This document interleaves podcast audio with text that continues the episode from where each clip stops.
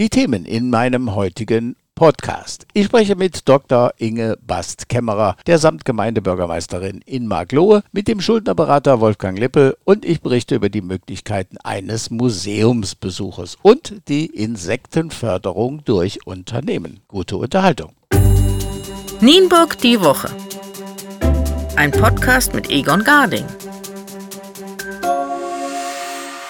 Hallo liebe Hörer, heute haben wir einige interessante Gäste und Sie erfahren, wo der Honig demnächst herkommen könnte. Bleiben Sie dran.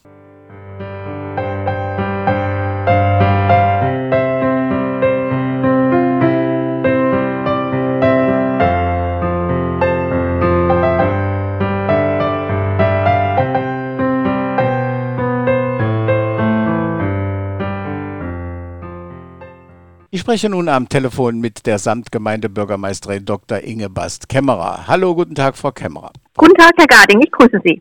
Im Dezember hat der Innenminister Pistorius den Zusammenschluss der Samtgemeinde Magloh und Liebenau unterschrieben. Damit ist nun grünes Licht erteilt. Was wären oder was sind die weiteren Schritte zur Durchführung dieses Projektes? Naja, die Verordnung des Innenministers war mehr oder weniger fast der letzte Schritt. Es gibt ja eine ganze Geschichte voraus. Es ist ja so, dass die Samtgemeinden Magloh und Liebenau schon seit 15 Jahren eine sehr intensive interkommunale Zusammenarbeit pflegen. Das war einmal über den Zweckverband Linkes Weserufer, wo auch noch Steierberg mit dabei ist. Da würden die oder werden auch immer noch die Aufgabenfelder Wirtschafts- und Tourismusförderung oder auch Immobilienverwaltung und IT-Technik gemeinsam erledigt. Dann haben wir bilaterale Verträge mit Liebenau, da geht es um Steuerveranlagung, und Hundesteuer zum Beispiel, ne? Hundesteuer zahle ich an, an Liebenau. Genau, das läuft dort auch sehr gut. Dann ist es so, dass wir auch was Bäder angehen, sehr eng zusammenarbeiten. In Liebenau ist ja das Hallenbad, das hat ja naturgemäß im Sommer geschlossen. Unsere Freibäder haben im Sommer geöffnet und von daher ist auch hier ein intensiv, intensiver Personalaustausch, weil das Personal, was natürlich im Winter in, in der Halle benötigt wird, kann dann im Sommer in die Freibäder gehen. Ja, wir haben einen gemeinsamen Wasserverband. Das ist der Wasserverband äh, am Sandkamp, wo wir zusammenarbeiten und alles, was mit Wasser zu tun hat, gemeinsam klären. Und letztendlich gibt es auch seit letztem Jahr noch ein gemeinsames Standesamt. Das Standesamt sitzt hier in Maglohe, ist aber für den Standesamtsbezirk, der aus Liebenau, also der ganze Samtgemeinde Liebenau und der Samtgemeinde Maglohe besteht. Wie muss der Bürger sich das nun vorstellen? Gibt es nur noch einen Bürgermeister und einen Gemeinderat? Also es ist so, für die Gemeinden ändert sich eigentlich gar nichts. Die Gemeinden bleiben mit ihren Räten und allen Freiheiten, die sie die ganze Zeit haben, so bestehen. Auch mit allen Rechten und Pflichten an den Gemeindeangelegenheiten ändert sich nichts. Wichtig war natürlich, dass alle Gemeinden dieser Fusion zustimmen müssen. Das war die Voraussetzung, dass es überhaupt in die Wege geleitet worden ist. Die Bürgermeister in den Gemeinden bleiben, die Räte in den Gemeinden bleiben. Neu wird dass es einen gemeinsamen Samtgemeinderat gibt. Bisher gab es ja einen Samtgemeinderat der Samtgemeinde Liebenau, das waren 16 Räte. In der Samtgemeinde Maklohe sind es 22 Räte derzeit. Für die neue Samtgemeinde Weseraue werden es 30 sein. Das rechnet sich einfach aufgrund des Personalschlüssels, den die neue Samtgemeinde dann hat. Aber für die erste Periode gibt es hier auch eine Sondergenehmigung. Man kann nämlich nach NCOMVG zwei, vier oder sechs Räte für die erste Wahlperiode mehr wählen. Und die Samtgemeinden Liebenau und Magloh haben sich entschlossen, davon Gebrauch zu machen. Es werden also statt 30 36 Räte gewählt. Das heißt, wir haben im Prinzip für die neue Samtgemeinde Weseraue zwei Räte weniger als jetzt die Samtgemeinden Liebenau und Magloh für sich.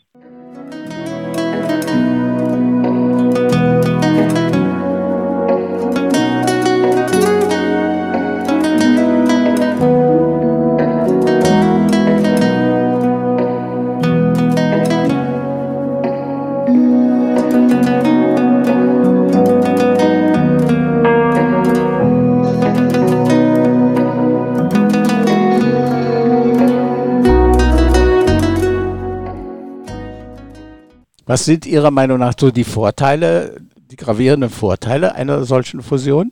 Ja, die Vorteile sind natürlich zum einen, äh, was Finanzen angeht. Je größer eine Gemeinde ist, umso mehr äh, profitiert man vom Finanzausgleich. Und von diesem Finanzausgleich, von dem die Samtgemeinde profitiert, profitiert natürlich über die Kreisumlage auch wieder der Landkreis mit. Also da freuen sich zwei, ja, äh, wie sagt man denn, zwei Verwaltungen über mehr Geld. ja dann äh, ist es so, dass sie mit einer größeren Kommune auch auf ganz andere Fördertöpfe zugreifen können. Es gibt Städtebauförderprogramme, die fangen erst ab 10.000 Einwohner an. Und sowohl Liebenau als auch Maglohe lagen darunter. Das heißt, an manche Fördertöpfe sind wir so gar nicht gekommen. Es gibt äh, auch in den Verwaltungen das Problem des Fachkräftemangels. Auch hier erhoffen wir uns einfach, dass über eine größere Einheit wir einfach mehr Fachkräfte, hochwertige Fachkräfte generieren können. Weil es ist natürlich dann auch so, wenn ich mehr Posten zu verteilen habe, habe ich auch eher mal die Chance aufzusteigen. Wenn ich in einer kleinen Verwaltung zwei äh, Amtsleiterpositionen habe und beide Amtsleiter vielleicht gerade nur 40 sind und es kommt ein junger Mensch mit 18 in die Verwaltung und sagt, naja, ich strebe mal so einen Amtsleiterposten an, dann muss er schon lange warten, wenn das alles ja. gut geht, bis die Leute dann in Ruhestand. Tun wir einfach, dass über eine größere Verwaltungseinheit auch Personal gerne zu uns in die Samtgemeinde kommt. Sehen Sie auch einen Nachteil dieser Fusion? Ich sehe im Moment ehrlich gesagt keinen Nachteil. Es ist ja auch so, dass wir versuchen, die Dienstleistungen für die Bürger noch zu verbessern. Das heißt, die Öffnungszeiten könnten sich noch verlängern, verändern und dass wir, was Qualität und auch Quantität angeht, die Dienstleistungen einfach noch ein Stück weit verbessern wollen. Wann tritt diese Fusion in Kraft? Die Fusion tritt in Kraft am 1. November 2021. Deswegen war es auch so wichtig, dass wir diese Verordnung vom Land äh, so rechtzeitig gekriegt haben, weil am 12. September ist ja die Wahl und letztendlich spätestens 14 Tage später wird dann, wenn es zu einer Stichwahl kommen sollte, nochmal eine Stichwahl stattfinden. Und die neue Legislaturperiode fängt dann am 1. November an. Mhm. Und bis dahin soll natürlich die Samtgemeinde Weseraue am Start sein. Deswegen hatten wir auch einen gewissen Zeitdruck. Sie und auch Ihr Kollege aus Liebenau treten nicht mehr zur Wahl an. Welche Voraussetzungen muss ein Kandidat mitbringen für einen solchen Posten? Ja, Walter Eisner tritt auch nicht mehr an. Der darf nicht mehr antreten, weil sie können nur gewählt werden, wenn sie noch nicht 67 Jahre alt sind. Das ist bei Walter Eisner jetzt überschritten. Dann gibt es ein Mindestalter, das sind 23 Jahre. Ansonsten müssen sie entweder die deutsche Staatsangehörigkeit haben oder die Staatsangehörigkeit eines Mitgliedstaates der Europäischen Union. Das ist wichtig. Und dann das Dritte, was noch wichtig ist, dass keine Gerichtsentscheidung ansteht, die die Wählbarkeit in Frage stellt. Also Sie dürfen hier nicht jetzt mit einem Fuß im Knast stehen. Das, das heißt, sind so die wesentlichen Voraussetzungen. Es gibt keine berufliche Anforderung. Nein, das ist ausdrücklich nicht mehr gewollt. Es kann jeder sich aufstellen lassen. Und es ist auch nicht vorgeschrieben, dass Sie im Samtgemeindegebiet wohnen. Also Sie können auch, wenn Sie jetzt in Stuttgart wohnen und der Meinung sind, Sie wollten hier mal Samtgemeindebürgermeister werden, sich hier bewerben.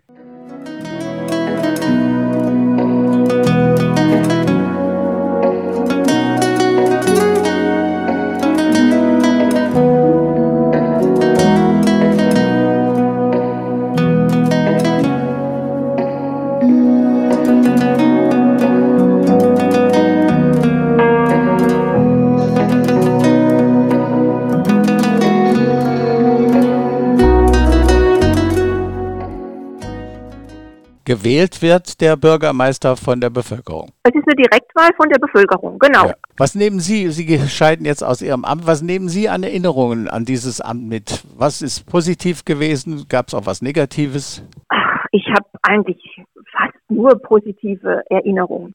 Und das Erste, was man so äh, lernt, ist, dass Verwaltung nicht so verstaubt ist, wie man sich das vielleicht so vorstellt weil ich habe früher an Verwaltung gedacht, naja, so ein bisschen formales Arbeiten, da wird gestempelt, das sind Dokumente, die ausgetauscht werden.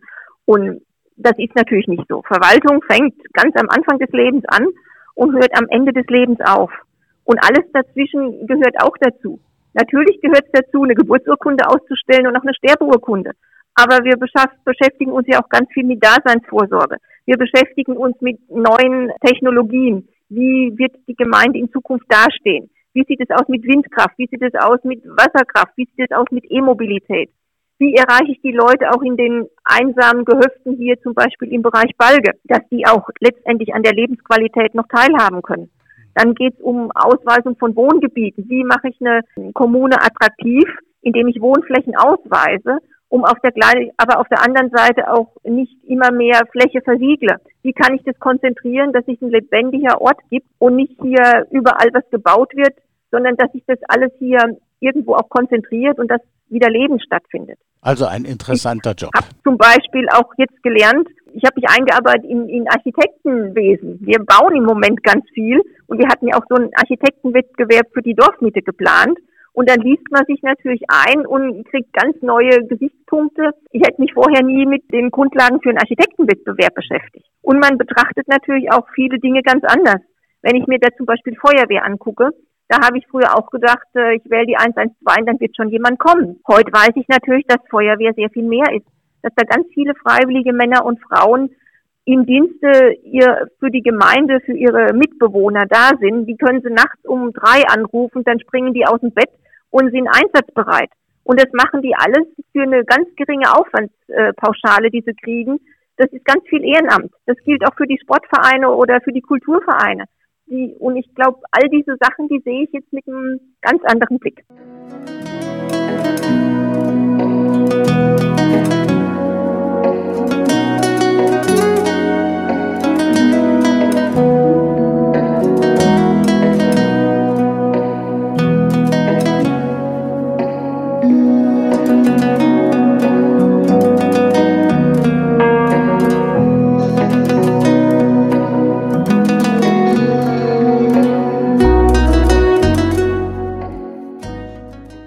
Der großen Politik ist es so in letzter Zeit immer mehr verstärkt, dass sich äh, Politikerinnen, aber auch Politiker darüber beschweren, dass sie verbal oder über Internet oder Facebook angegangen werden. Ist das in Ihrem Amt jetzt auch so gewesen oder ist es auch so, dass, dass Sie da sich beklagen würden in Gänsefüßchen? Nee, also ich muss sagen, persönliche Diffamierung habe ich in meiner Amtszeit bislang wirklich nicht erlebt. Natürlich ja. muss man auch mal Kritik aushalten und es gibt auch strittige Punkte, die muss man natürlich auch ausdiskutieren. Ja gut, das und ist was letztendlich, anderes. wenn man unpopuläre Entscheidungen vertritt, dann ist es nicht für alle angenehm.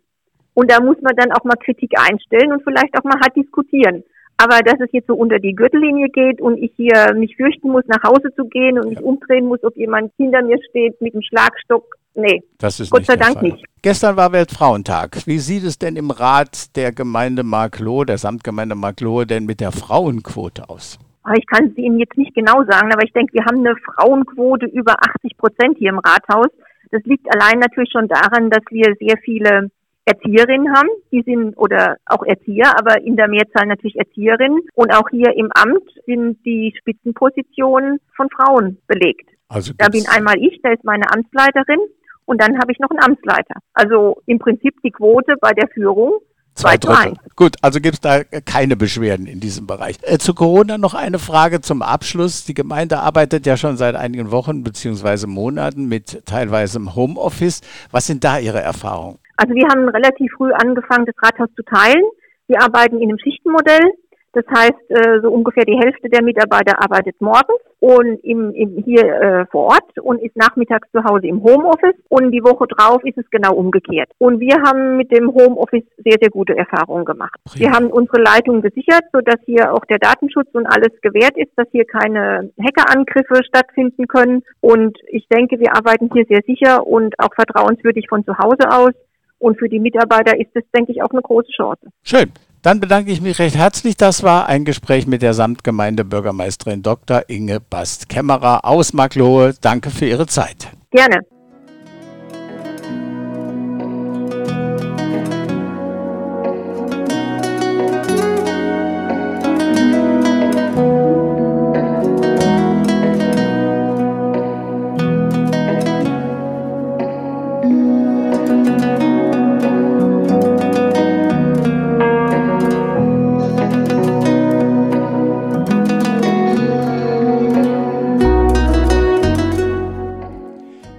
Tja, nun ist es wieder soweit. Ihr könnt das Nienburger Museum wieder ab dem 16. März besuchen.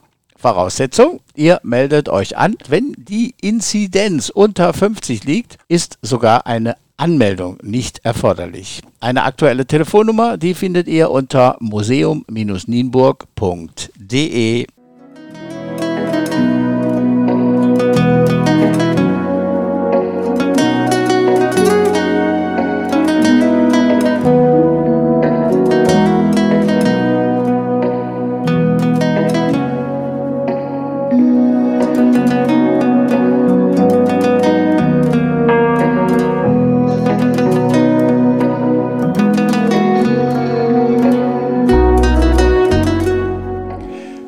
So einen tollen Tipp habe ich noch für euch. Schöne Geschichten aus Nienburg und dazu klassische Musik. Das findet ihr auf der Homepage der Musikschule Nienburg unter musikschule-nienburg.de. Barbara Breiding-Vöpel und die Lehrkräfte der Musikschule haben einen tollen Film äh, erstellt. Da müsst ihr unbedingt mal reinschauen. Also unter musikschule-nienburg.de.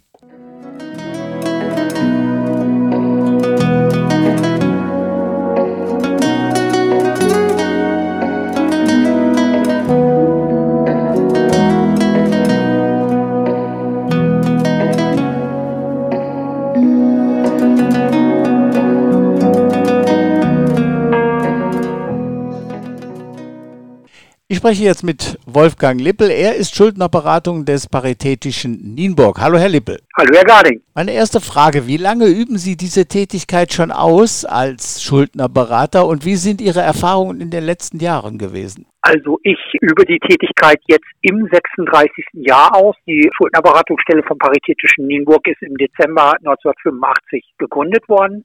Da habe ich auch meine Tätigkeit hier begonnen und seitdem mache ich die Schuldnerberatung.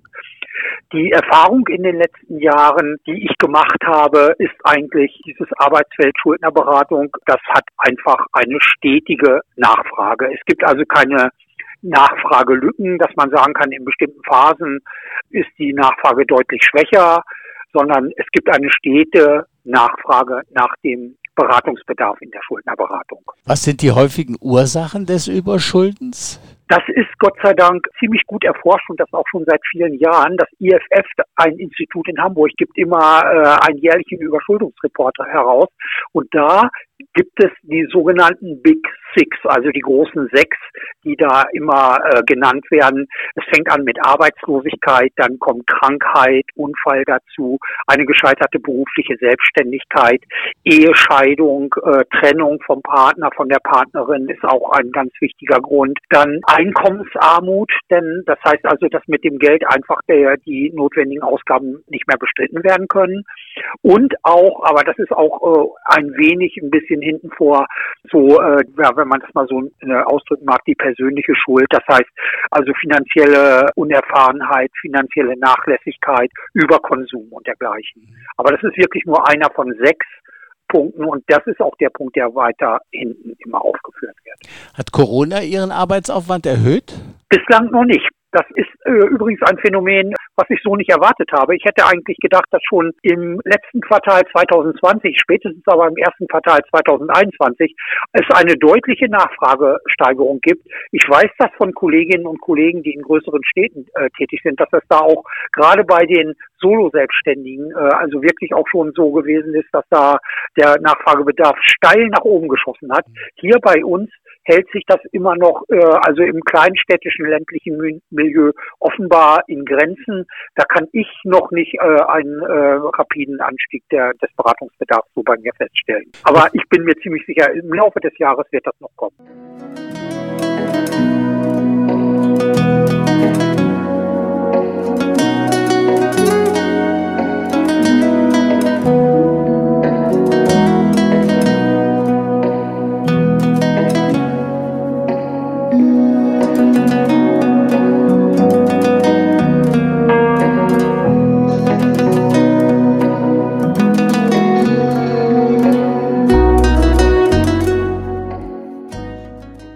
Ja, bevor wir zu einer gesetzlichen Änderung des Insolvenzrechts kommen, meine Frage noch, wie muss ich mir das nun vorstellen? Ich komme mit meinen Finanzen nicht mehr klar, mir wächst alles über den Kopf, ich mache schon gar keine Mahnungen mehr auf. Wie können Sie mir da helfen? Also das erste wäre, Sie müssten mich anrufen, dass wir das am Telefon kurz vorbesprechen, einen Termin vereinbaren und dann gemeinschaftlich auch die Unterlagen sichten, Sie mir Ihre Situation darlegen müssten und wir dann auch gemeinsam besprechen, welche Lösungsansätze es da gibt. Also da gibt es ja unterschiedliche Verfahren, wo das Insolvenzverfahren ja auch nur eins von ist zum Beispiel. Das heißt, es wird wahrscheinlich erst einmal eine Bestandsaufnahme gemacht, wenn ich das ganz genau. Anamnese nennt man das, so eine Übernahme aus dem medizinischen Bereich quasi. Und dann setzen Sie sich mit meinen Gläubigern in Verbindung? Oder raten Sie mir nur, was ich machen soll? Ja, oder oder Sie machen das mit meiner Hilfe denn eben, ne, das hängt immer von der Einzelsituation ab, in welcher Situation die ratsuchende Person jeweils auch ist und, und wie auch die eigenen Fähigkeiten sind, ne, also zur Krisenbewältigung beizutragen. Das ist ja auch sehr unterschiedlich. Menschen sind nun mal sehr unterschiedlich und auch die Befähigungen für bestimmt Verfahren sind einfach auch unterschiedlich gegeben. Das ist ganz unterschiedlich. Aber auf jeden Fall wird Kontakt mit den Gläubigern aufgenommen. Es wird äh, vorher auch eine Haushaltsplanung gemacht. Es wird geguckt, wo kommt das Geld her, wofür wird es verwendet, gibt es vielleicht Einkommensreste, die noch zur Schuldenregulierung eingesetzt werden kann oder ist das völlig unmöglich? Und daraus leitet sich dann natürlich auch das weitere Vorgehen ab. Muss ich für Ihre Dienste etwas bezahlen? Nein, nein, nein. Die Beratung, die war von Anfang an hier kostenfrei, vertraulich und freiwillig. Das waren immer unsere Beratungssäulen. Gibt es einen Unterschied zwischen Selbstständigen und Privatpersonen? Ja, den gibt es. Also noch aktuell beruflich Selbstständige beraten wir hier nicht, weil das ein sehr umfangreiches Arbeitsfeld ist und da die Beratungsstelle hier eine Einzelberatungsstelle ist, würde es da zu einer äh, zeitlichen Überforderung sicherlich kommen. Also wenn jemand mal beruflich selbstständig war und sein Gewerbe aufgeben musste oder seine berufliche Selbstständigkeit abgemeldet hat, dann ist das überhaupt kein Problem. Aber akut noch beruflich Selbstständige, äh, ich sag mal Handwerkermeister oder dergleichen oder ja andere Gewerbetreibende, also die beraten ja nicht.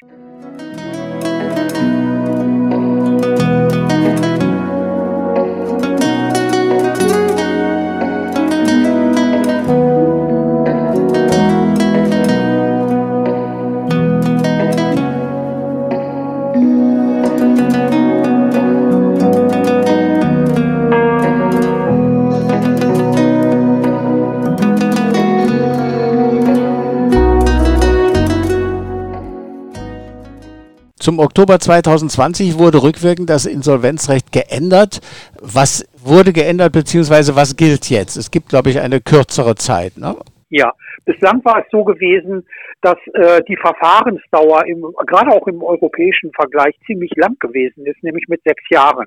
Das ist jetzt halbiert worden und es ist egal, ob, also das Verfahren gilt für natürliche Personen. Natürliche Personen gleich Menschen. Da ist es dann egal, ob man beruflich selbstständig oder nicht äh, beruflich selbstständig ist, einfach nur Konsument, Konsumentin ist. Das Verfahren dauert jetzt grundsätzlich drei Jahre. Es ist also halbiert worden. Und das ist natürlich auch ein zusätzlicher Anreiz für viele Menschen, jetzt auch also die Schuldenregulierung in Angriff zu nehmen, wo vorher eine überlange Verfahrensdauer vielleicht doch ein bisschen abgeschreckt hat. Nach Ablauf dieser Insolvenzfrist bin ich quasi wieder sauber in Gänsefüßchen, kann zum Beispiel wieder ein Konto eröffnen oder einen überschaubaren Kredit aufnehmen. Ist das so? Oder bin ich weiter ausgebremst? Also ein Konto kann man auch so, äh, auch wenn man überschuldet ist, aufmachen, weil man da auch äh, das Recht auf Girokonto hat. Das ist vor einigen Jahren aufgrund einer EU-Richtlinie auch durchgesetzt worden, das sogenannte Basiskonto. Da hat äh, jeder Mensch ein Recht darauf, bei einem Geldinstitut seiner Wahl denn auch äh, ein Konto eröffnet zu bekommen. Darüber hinaus gibt es ja die sogenannten Pfändungsschutzkonten, die also pfändungsgeschützte Beträge zur Verfügung stellen, wo die Gläubiger denn eben nicht drankommen können im Pfändungsfall. Also das wäre nicht das Problem. Aber äh, das Problem ist ja eigentlich immer dann da, wenn Negativauskünfte bei den Auskunfteien äh, an erster Stelle die Schufa zu nennen, eingetragen sind dann hat man wirklich Schwierigkeiten, äh, vielleicht auch neue Mietverträge zu bekommen, auf jeden Fall neue Telefonverträge, Versicherungsverträge teilweise auch zu bekommen. Das äh, hindert einen ganz schön stark, muss man da einfach auch sagen. Also wir haben schon öfters Fälle hier gehabt, wo die Menschen schlicht und ergreifend keinen Mietvertrag mehr bekommen haben, weil sie eine negative Schufa-Auskunft wegen Versandhaus- oder Telefonieschulden haben, also was mit Miete gar nichts zu tun hat. Das wird eben auch durch ein Insolvenzverfahren dahingehend bereinigt, dass wenn die Restschuldbefreiung nach drei Jahren erfolgt ist, so nennt sich dieser Vorgang der Schuldenbefreiung, denn die Restschuldbefreiung, dann bleibt die Restschuldbefreiung selber, also die Befreiung von den Schulden, noch drei Jahre in der Schufa stehen und dann wird das rückstandslos gelöscht. Leider bleibt es noch drei Jahre stehen, muss man da auch ergänzen. Wir von der Beratungs- und Verbandsseite hätten uns gewünscht, dass man das auf ein halbes Jahr reduziert, aber äh, da sind wir leider nicht mit durchgekommen. Kann ich, wenn ich das alles hinter mir habe, kann ich dann nochmal irgendwann später einen Insolvenzantrag stellen oder bin ich da einmal durch? Nein, das können Sie natürlich. Sie brauchen allerdings eine Menge Geduld, weil dann äh, gibt es eine Karenzzeit von elf Jahren, bis dann ein neuer Antrag gestellt werden kann und darf. Und das neue Verfahren, also das zweite Verfahren oder auch danach nach weiteren elf Jahren das dritte Verfahren, da gibt es also keine zeitliche Begrenzung, das würde dann jeweils fünf Jahre dauern und nicht mehr nicht drei Jahre. Gut, ich hoffe, da haben wir unseren Hörern mal eine Information weitergegeben, die ein bisschen unklar teilweise gewesen ist. Äh, wie kann man Sie erreichen? Über E-Mail, denke ich. Können Sie uns noch eine E-Mail-Adresse geben? Sehr gerne. Ich bin über E-Mail zu erreichen. Das ist einfach wolfgang.lippel at paritätischer.de mit Umlaut in der Mitte mit AE geschrieben. Und meine Telefonnummer ist 05021 974515. Prima. Das war Wolfgang Lippel. Er ist Schuldnerberater des Paritätischen in Nienburg. Vielen Dank für das Gespräch. Sehr gerne.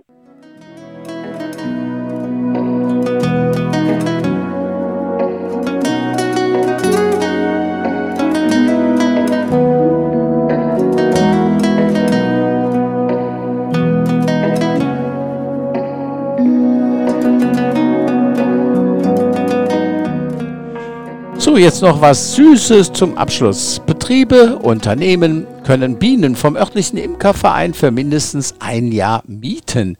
Sie können damit die Insektenvielfalt in Nienburg fördern und nach einer erfolgreichen Ernte kann der Honig zum Beispiel als Werbegeschenk verteilt werden oder Mitarbeitern als Geschenk zu Weihnachten zum Beispiel überreicht werden. 12 Kilo Honig sind im Mietpreis enthalten und um die Pflege kümmert sich der Imkerverein. Also, Betriebe, Unternehmen, die ein bisschen Wiese und Platz haben, wendet euch bitte an den Imkerverein und zwar unter der E-Mail-Adresse a.winkelmann.nienburg.de. Ich wiederhole nochmal a.winkelmann.nienburg.de. Übrigens auch Privatpersonen, die gerne einen Bienenstock bei sich im Garten oder wo haben wollen, oder haben möchten, die können dieses Angebot auch in Anspruch nehmen. a.winkelmann.nienburg.de